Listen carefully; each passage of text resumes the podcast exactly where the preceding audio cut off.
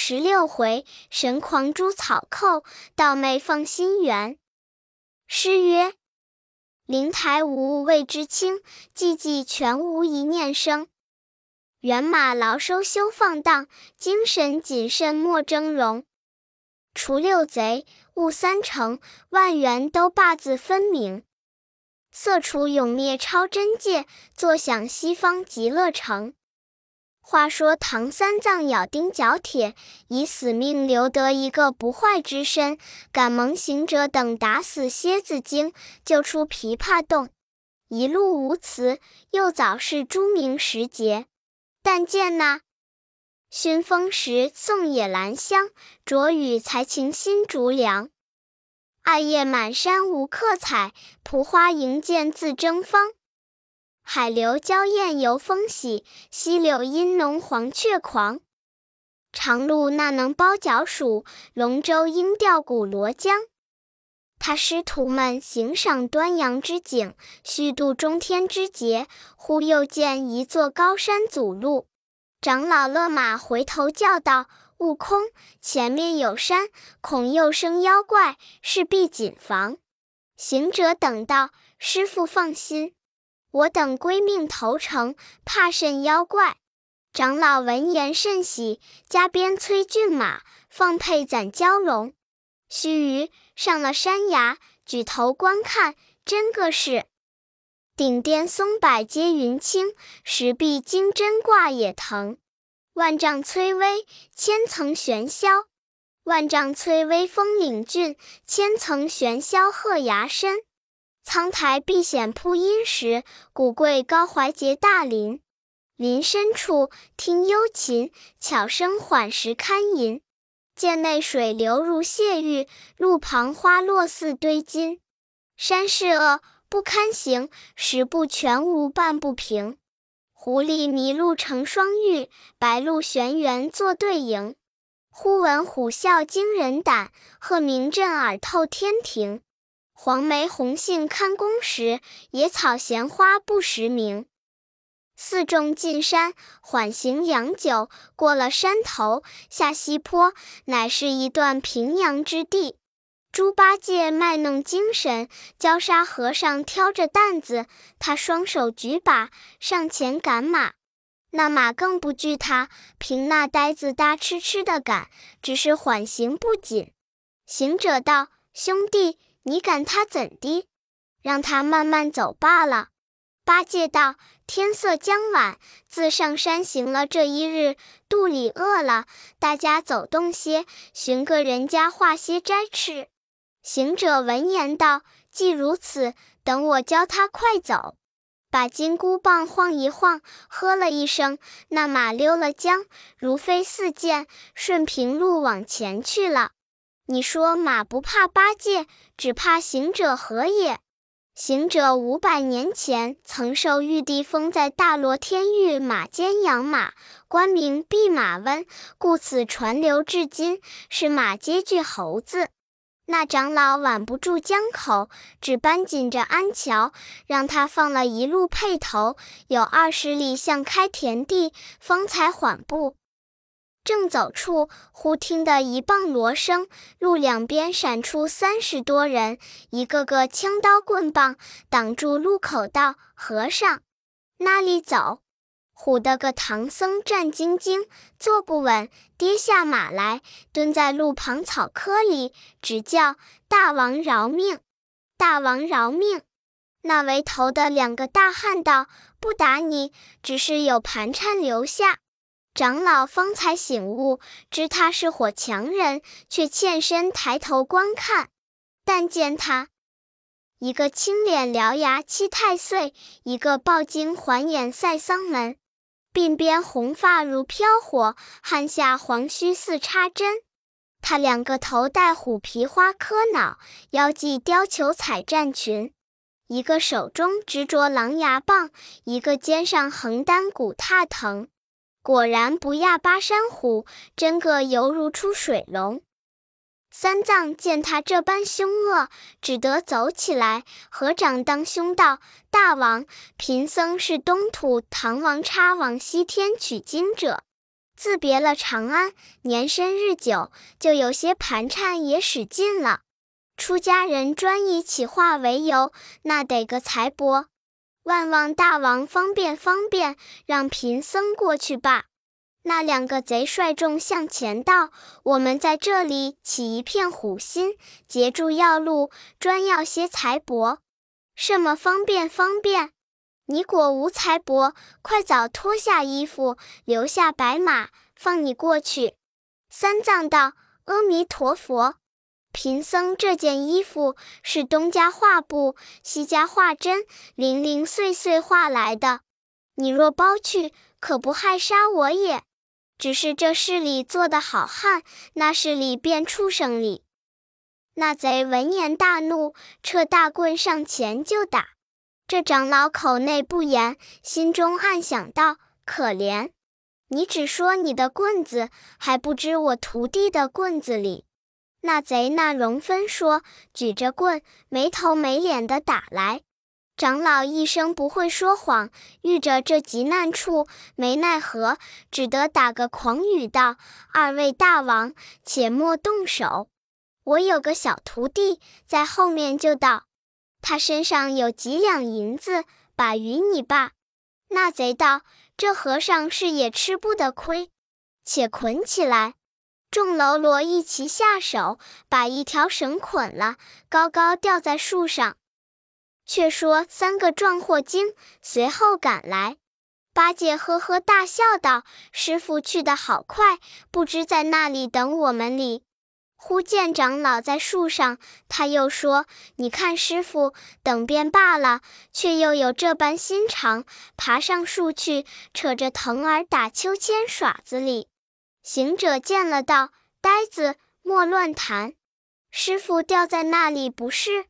你两个慢来，等我去看看。”好大圣，急登高坡细看，认得是火强人，心中暗喜道：“造化，造化，买卖上门了。”急转步，摇身一变，变做个干干净净的小和尚，穿一领缁衣，年纪只有二八，肩上背着一个蓝布包袱，拽开步来到边前，叫道：“师傅，这是怎么说话？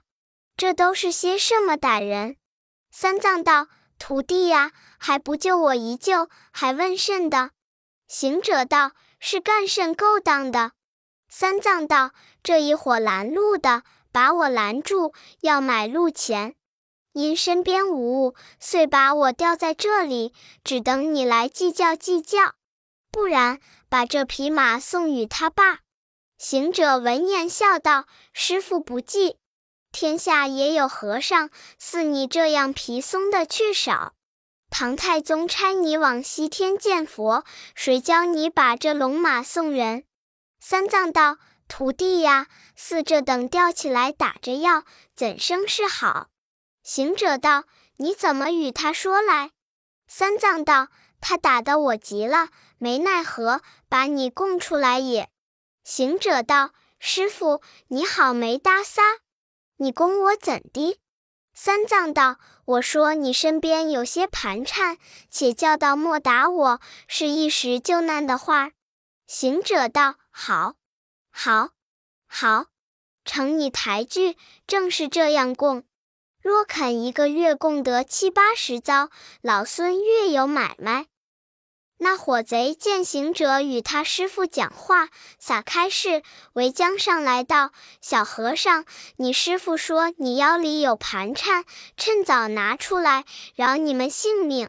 若到半个不字，就都送了你的残生。”行者放下包袱道：“列位长官，不要嚷，盘缠有些在此包袱，不多，只有马蹄金二十来锭，粉面银二三十锭，散碎的未曾见数。要时就连包拿去，切莫打我师傅。古书云：德者本也，财者末也，此事末世。”我等出家人自有话处，若遇着个斋僧的长者，趁钱也有，衣服也有，能用几何？指望放下我师傅来，我就一并奉承。那伙贼闻言，都甚欢喜，道：“这老和尚谦令，这小和尚倒还慷慨，叫放下来。”那长老得了性命，跳上马，顾不得行者，操着鞭，一路跑回旧路。行者忙叫道：“走错路了！”提着包袱就要追去。那伙贼拦住道：“那里走？将盘缠留下，免得动刑。”行者笑道：“说开，盘缠须三分分之。”那贼头道：“这小和尚忒乖，就要瞒着他师傅留起些儿。也罢，拿出来看。若多时，也分些与你背地里买果子吃。”行者道：“哥呀，不是这等说。我那里有甚盘缠？说你两个打劫别人的金银，是必分些与我。”那贼闻言大怒，骂道：“这和尚不知死活！”你倒不肯与我，反问我要，不要走，看打！抡起一条骨踏藤棍，照行者光头上打了七八下。行者只当不知，且满面陪笑道：“哥呀，若是这等打，就打到来年打罢春，也是不当真的。”那贼大惊道：“这和尚好硬头！”行者笑道：“不敢，不敢，成过奖了。”也将就看得过，那贼那容分说两三个一齐乱打。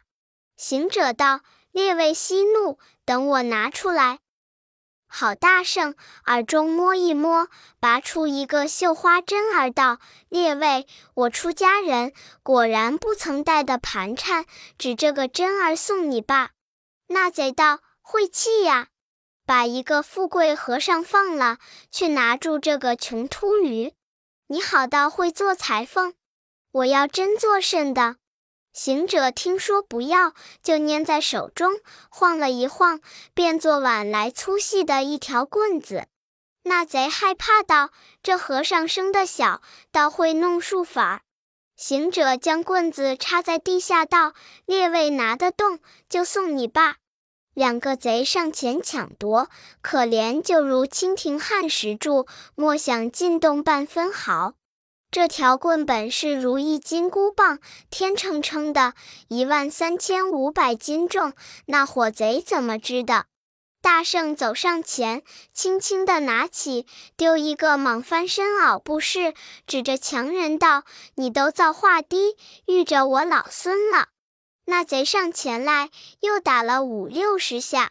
行者笑道：“你也打得手困了，且让老孙打一棒儿，却休当真。你看他展开棍子，晃一晃，有锦篮粗细，七八丈长短，当的一棍，把一个打倒在地，嘴唇吐，再不作声。那一个开言骂道：‘这秃厮老大无礼！’”盘缠没有，转伤我一个人。行者笑道：“且消停，且消停，待我一个个打来，一发教你断了根罢。”当的又一棍，把第二个又打死了。唬得那众喽啰撇枪弃棍，四路逃生而走。却说唐僧骑着马往东正跑，八戒、沙僧拦住道：“师傅往那里去？”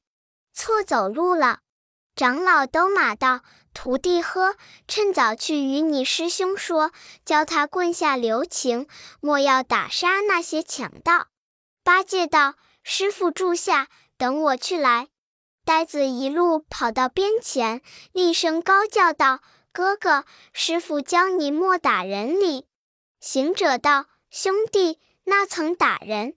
八戒道：“那强盗往那里去了？”行者道：“别个都散了，只是两个头在这里睡觉里。”八戒笑道：“你两个遭瘟的，好道是熬了夜，这般辛苦，不往别处睡，却睡在此处。”呆子行到身边，看看道：“倒与我是一起的，干净张着口睡，淌出些沾涎来了。”行者道：“是老孙一棍子打出豆腐来了。”八戒道。人头上又有豆腐，行者道：“打出脑子来了。”八戒听说，打出脑子来，慌忙跑转去，对唐僧道：“散了火也。”三藏道：“善哉，善哉，往那条路上去了。”八戒道：“打也打得直了脚，又会往那里上走哩？”三藏道：“你怎么说散火？”八戒道：“打杀了，不是散伙是甚的？”三藏问：“打的怎么模样？”八戒道。头上打了两个大窟窿，三藏叫解开包，取几文趁钱，快去那里讨两个膏药与他两个贴贴。八戒笑道：“师傅好没正经，膏药只好贴的活人的疮肿，那里好贴的死人的窟窿？”三藏道：“真打死了。”就挠起来，口里不住的絮絮叨叨。猢狲长，猴子短，都转马与沙僧。八戒至死人前，见那血淋淋的，倒卧山坡之下。这长老甚不忍见，急着八戒快使钉耙，筑个坑子埋了，我与他念卷倒头经。八戒道：“师傅左使了人也。”行者打杀人，还该教他去烧埋，怎么教老猪做土工？行者被师傅骂恼了，喝着八戒道：“泼懒笨货，趁早去埋，迟了些儿就是一棍。”呆子慌了，往山坡下住了有三尺深，下面都是石脚石根，住把尺。呆子丢了把。便把嘴拱拱到软处，一嘴有二尺五，两嘴有五尺深，把两个贼尸埋了，盘作一个坟堆。三藏叫悟空取香烛来，待我倒住，好念经。行者努着嘴道：“好不知趣。这半山之中，前不八村，后不着店，那讨香烛，就有钱也无处去买。”三藏恨恨的道：“猴头过去，等我搓土焚香祷告。”这时三藏离安悲野种，圣僧善念住荒坟。祝云：“拜为好汉，听导原因，念我弟子东土唐人，奉太宗皇帝旨意，上西方求取经文。”是来此地，逢尔多人，不知是何府、何州、何县，都在此山内结党成群。我以好话哀告殷勤，尔等不听，反善生嗔，却遭行者棍下伤身。千年尸骸暴露，无随岩土盘坟。折青竹为光烛，无光彩；有辛勤，取完时作诗时，无滋味；有成真。你到森罗殿下姓慈，到树寻根，他姓孙，我姓陈，各具异姓。冤有头，债有主，切莫告我取经僧人。八戒笑道：“师傅推了干净，他打时却也没有我们两个。”三藏真个又搓土祷告道：“好汉告状，只告行者，也不干八戒、沙僧之事。”大圣闻言，忍不住笑道：“师傅，你老人家忒没情义。为你取经，我费了多少殷勤劳苦，如今打死这两个毛贼，你倒教他去告老孙。虽是我动手打，却也只是为你。”你不往西天取经，我不与你做徒弟，怎么会来这里？会打杀人？索性等我助他一助，攥着铁棒往那坟上倒了三下，道：“遭瘟的强盗，你听着，我被你前七八棍，后七八棍打得我不疼不痒的，触恼了性子，一差二误，将你打死了。”进你到那里去告我老孙时事不怕，玉帝认得我，天王随得我，二十八宿惧我，九曜星官怕我，府县城隍贵我，东岳天齐步我，十代阎君曾与我为仆从，五路昌神曾与我当后生，不论三界五司，十方诸宰都与我情深面熟，随你那里去告。三藏见说出这般恶话，却又心惊道：“徒弟呀，我这倒住是教你体好生之德，为良善之人，你怎么就认真起来？”行者道：“师傅，这不是好耍子的勾当，且和你赶早寻宿去。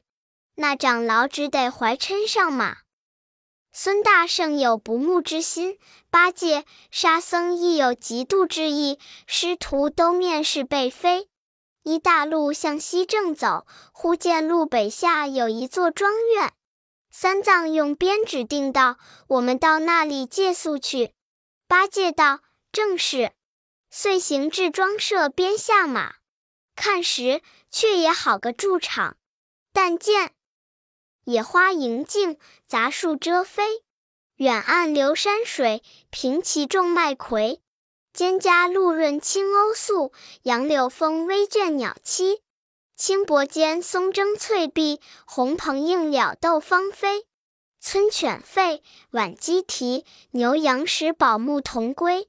窜烟结雾黄粱熟，正是山家入暮时。长老向前，忽见那村舍门里走出一个老者，急与相见。到了问讯，那老者问道：“僧家从那里来？”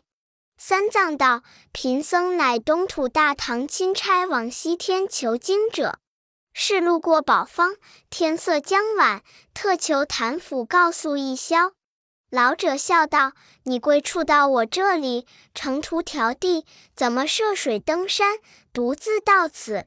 三藏道：“贫僧还有三个徒弟同来。”老者问：“高徒何在？”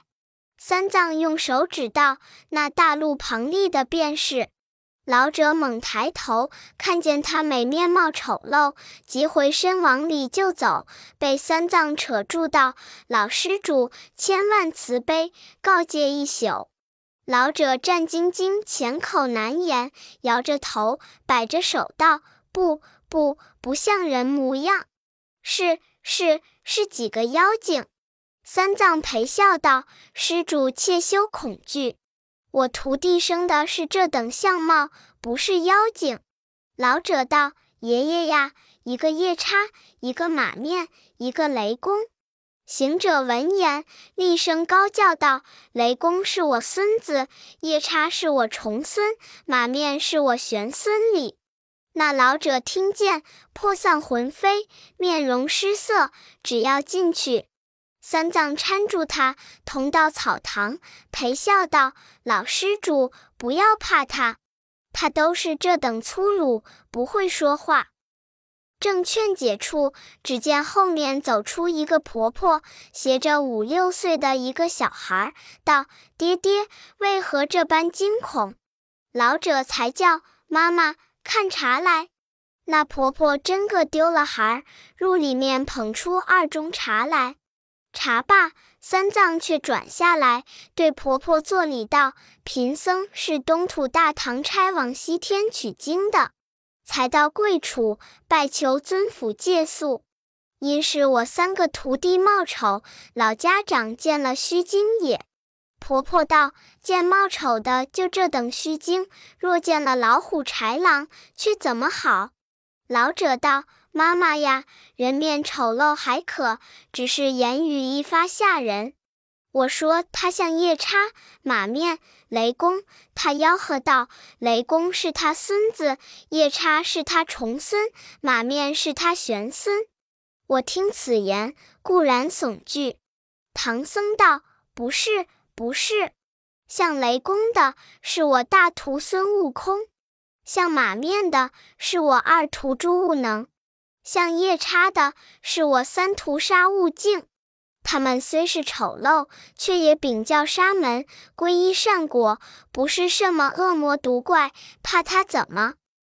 公婆两个闻说他名号归正沙门之言，却才定性回京，叫请来，请来。长老出门叫来，又吩咐道：适才这老者甚恶你等。今进去相见，切勿抗礼，各要尊重些。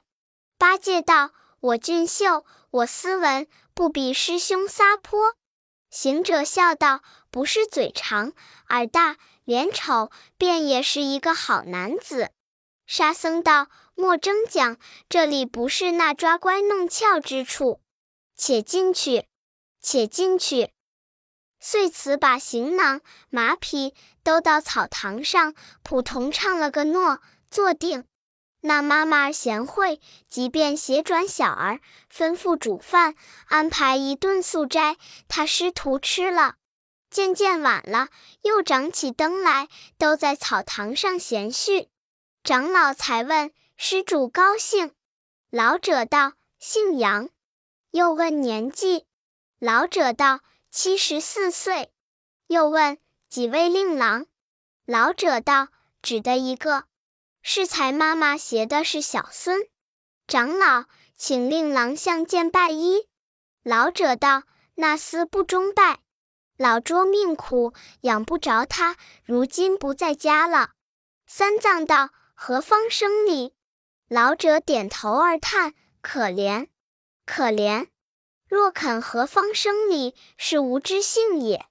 那厮专生恶念，不务本等，专好打家劫道、杀人放火，相交的都是些狐群狗党。自五日之前出去，至今未回。三藏闻说，不敢言传，心中暗想道：或者悟空打杀的就是也。长老神思不安，欠身道：善哉，善哉。如此贤父母，何生恶逆儿？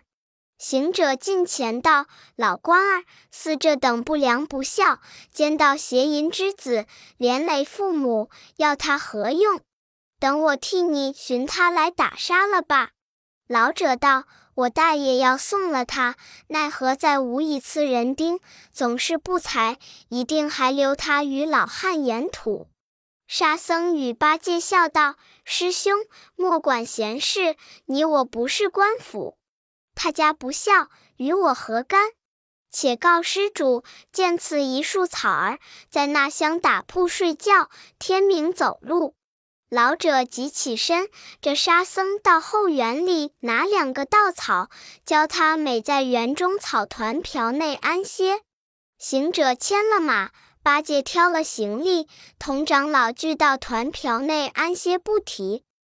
却说那伙贼内国有老杨的儿子，自天早在山前被行者打死两个贼首，他们都四奔逃生。约摸到四更时候，又结作一伙，在门前打门。老者听得门响，即披衣道：“妈妈，那厮们来也。”妈妈道：“既来。”你去开门，放他来家。老者方才开门，只见那一伙贼都嚷道：“饿了，饿了！”这老杨的儿子忙入里面，叫起他妻来打米煮饭，却厨下无柴，往后园里拿柴到厨房里，问妻道：“后园里白马是那里的？”其妻道：“是东土取经的和尚，昨晚至此借宿，公公婆婆管待他一顿晚斋，教他在草团瓢内睡里。”那厮闻言，走出草堂，拍手打掌，笑道：“兄弟们，造化，造化！冤家在我家里也。”众贼道：“那个冤家？”那厮道：“却是打死我们头的和尚，来我家借宿，现睡在草团瓢里。”众贼道：“却好，却好！拿住这些秃驴，一个个剁成肉酱；一则得那行囊、白马，二来与我们头报仇。”那厮道：“且莫忙，你们且去磨刀，等我煮饭熟了，大家吃饱些，一齐下手。”真个那些贼磨刀的磨刀，磨枪的磨枪。那老儿听得此言，悄悄地走到后园，叫起唐僧四位道：“那厮领众来了，知得汝等在此，意欲图害我老捉念你远来，不忍伤害，快早收拾行李，我送你往后门出去吧。”三藏听说，战兢兢的叩头谢了老者，即唤八戒牵马，沙僧挑担，行者拿了九环锡杖。